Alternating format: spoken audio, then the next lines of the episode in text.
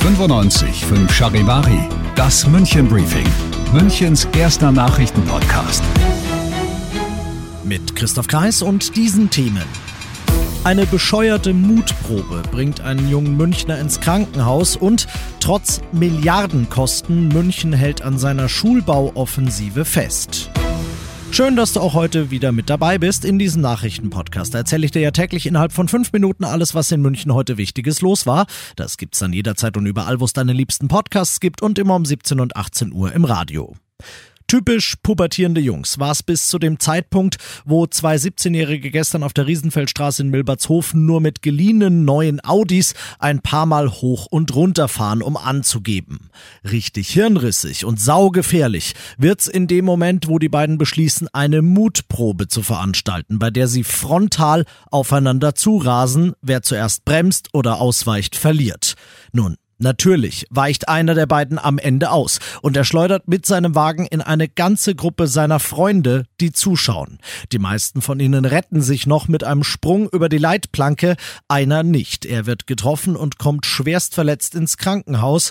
Die Polizei ermittelt jetzt gegen beide Fahrer wegen eines verbotenen Kraftfahrzeugrennens, wegen Körperverletzung, wegen der geliehenen Autos. Dafür muss man nämlich 18 sein. Irgendjemand hat die also für die beiden Schwachköpfe ausgeliehen und gegen den Unfallursache auch noch, weil er nicht mal einen Führerschein hat.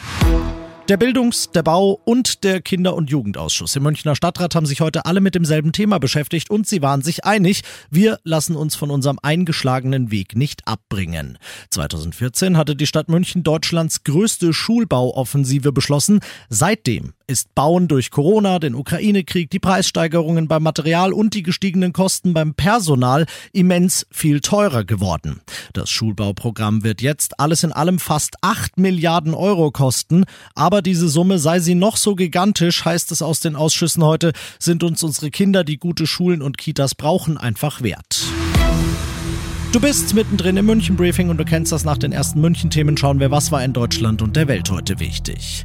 Nächste Runde im Haushaltsstreit zwischen Christian Lindner und Lisa Paus. Nach ihrer Debatte um die Kindergrundsicherung geht's den beiden jetzt ums Elterngeld. Da will der Finanzminister sparen, die Familienministerin hat deshalb Bedenken. Woraufhin wieder Lindner sagt, wenn Paus von der Änderung nicht überzeugt ist, dann muss sie anders konsolidieren, sprich irgendwo anders einsparen helfen, Charivari-Reporterin Ursula Winkler. Der Plan ist, die Einkommensgrenzen beim Elterngeld zu senken. Verdienen die Eltern mehr als 150.000 Euro im Jahr sollen sie leer ausgehen. Familienministerin Paus ging bei RTL NTV davon aus, dass rund 60.000 Familien dann kein Elterngeld mehr erhalten. Sie will den Haushaltsplänen aber zustimmen und lobte die Koppelung mit der geplanten Kindergrundsicherung. Die soll 2025 starten und mehrere Leistungen wie das Kindergeld oder den Kinderzuschlag bündeln und teils auch erhöhen. Und zum Schluss darf ich noch ein bisschen Blumen auf den Weg streuen und Schulterklopfer verteilen für zwei, die das wirklich verdient haben, nämlich für meine Kollegen Olli Luxemburger und Alex Eisenreich. Die haben für ihre sensationelle Comedy-Reihe über die liebenswerten Eigenheiten und Angewohnheiten der Leute in den verschiedenen Münchner Stadtteilen heute in Nürnberg bei den Lokalrundfunktagen den Radiopreis der Bayerischen Landeszentrale für neue Medien in der Kategorie Comedy und Unterhaltung bekommen und sich danach zwischen zwei Sekt mal einen Moment Zeit genommen für mich. Jungs, wie war die Verleihung? Wie ging's euch? Ja, man kennt das ja eigentlich nur aus dem Fernsehen. Ich kenne es von den Oscar-Verleihungen, ja, und da sitzt du dann in der Reihe und auf einmal wirst du aufgerufen und gehörst zu den Preisträgern. Dir geht dann alles durch den Kopf. Mensch, wie toll und welche Ehre und wie irre. Und dann stehst du auf, gehst auf die Bühne, schaust, dass du nicht stolperst auf den Stufen.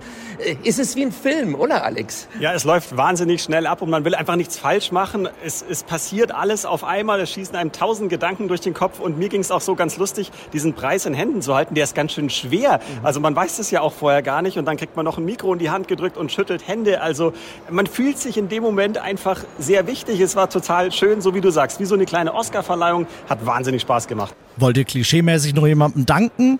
Das ist natürlich auch eine große Ehre, auch für unser ganzes Team, dem wir auch auf der Bühne gedankt haben. Wir freuen uns auch für die Kolleginnen und Kollegen, für das ganze Team über diesen Preis, den wir hier eingeheimst haben in Nürnberg. Und das glaube ich ist schon ein großer Moment. Ja, und auch danke natürlich an alle Hörerinnen und Hörer da draußen, die solche Sachen liken und sagen, ach, uns gefällt sowas, auch mal ein bisschen Blödsinn zwischendurch, eine lustige Comedy-Reihe. Vielen, vielen Dank dafür. Also wir fühlen uns ganz geehrt und äh, ich fühle mich ausgezeichnet im wahrsten Sinne des Wortes. Viele Grüße aus Nürnberg. ja, Grüße zurück an Olli Luxemburger und Alex Eisenreich, die frisch gebackenen Radiopreis verzierten. Und wenn du jetzt sagst, Moment, ich will mich selbst davon überzeugen, ob die diesen Preis überhaupt verdient haben, kein Problem. Alle Folgen ihrer Stadtteil-Comedy gibt's zum Nachhören auf charivari.de. Ich bin Christoph Kreis, mach dir einen schönen Feierabend. 95.5 Charivari, das München Briefing, Münchens erster Nachrichtenpodcast. Die Themen des Tages aus München gibt es jeden Tag neu in diesem Podcast. Um 17 und 18 Uhr im Radio und überall da, wo es Podcasts gibt, sowie auf charivari.de.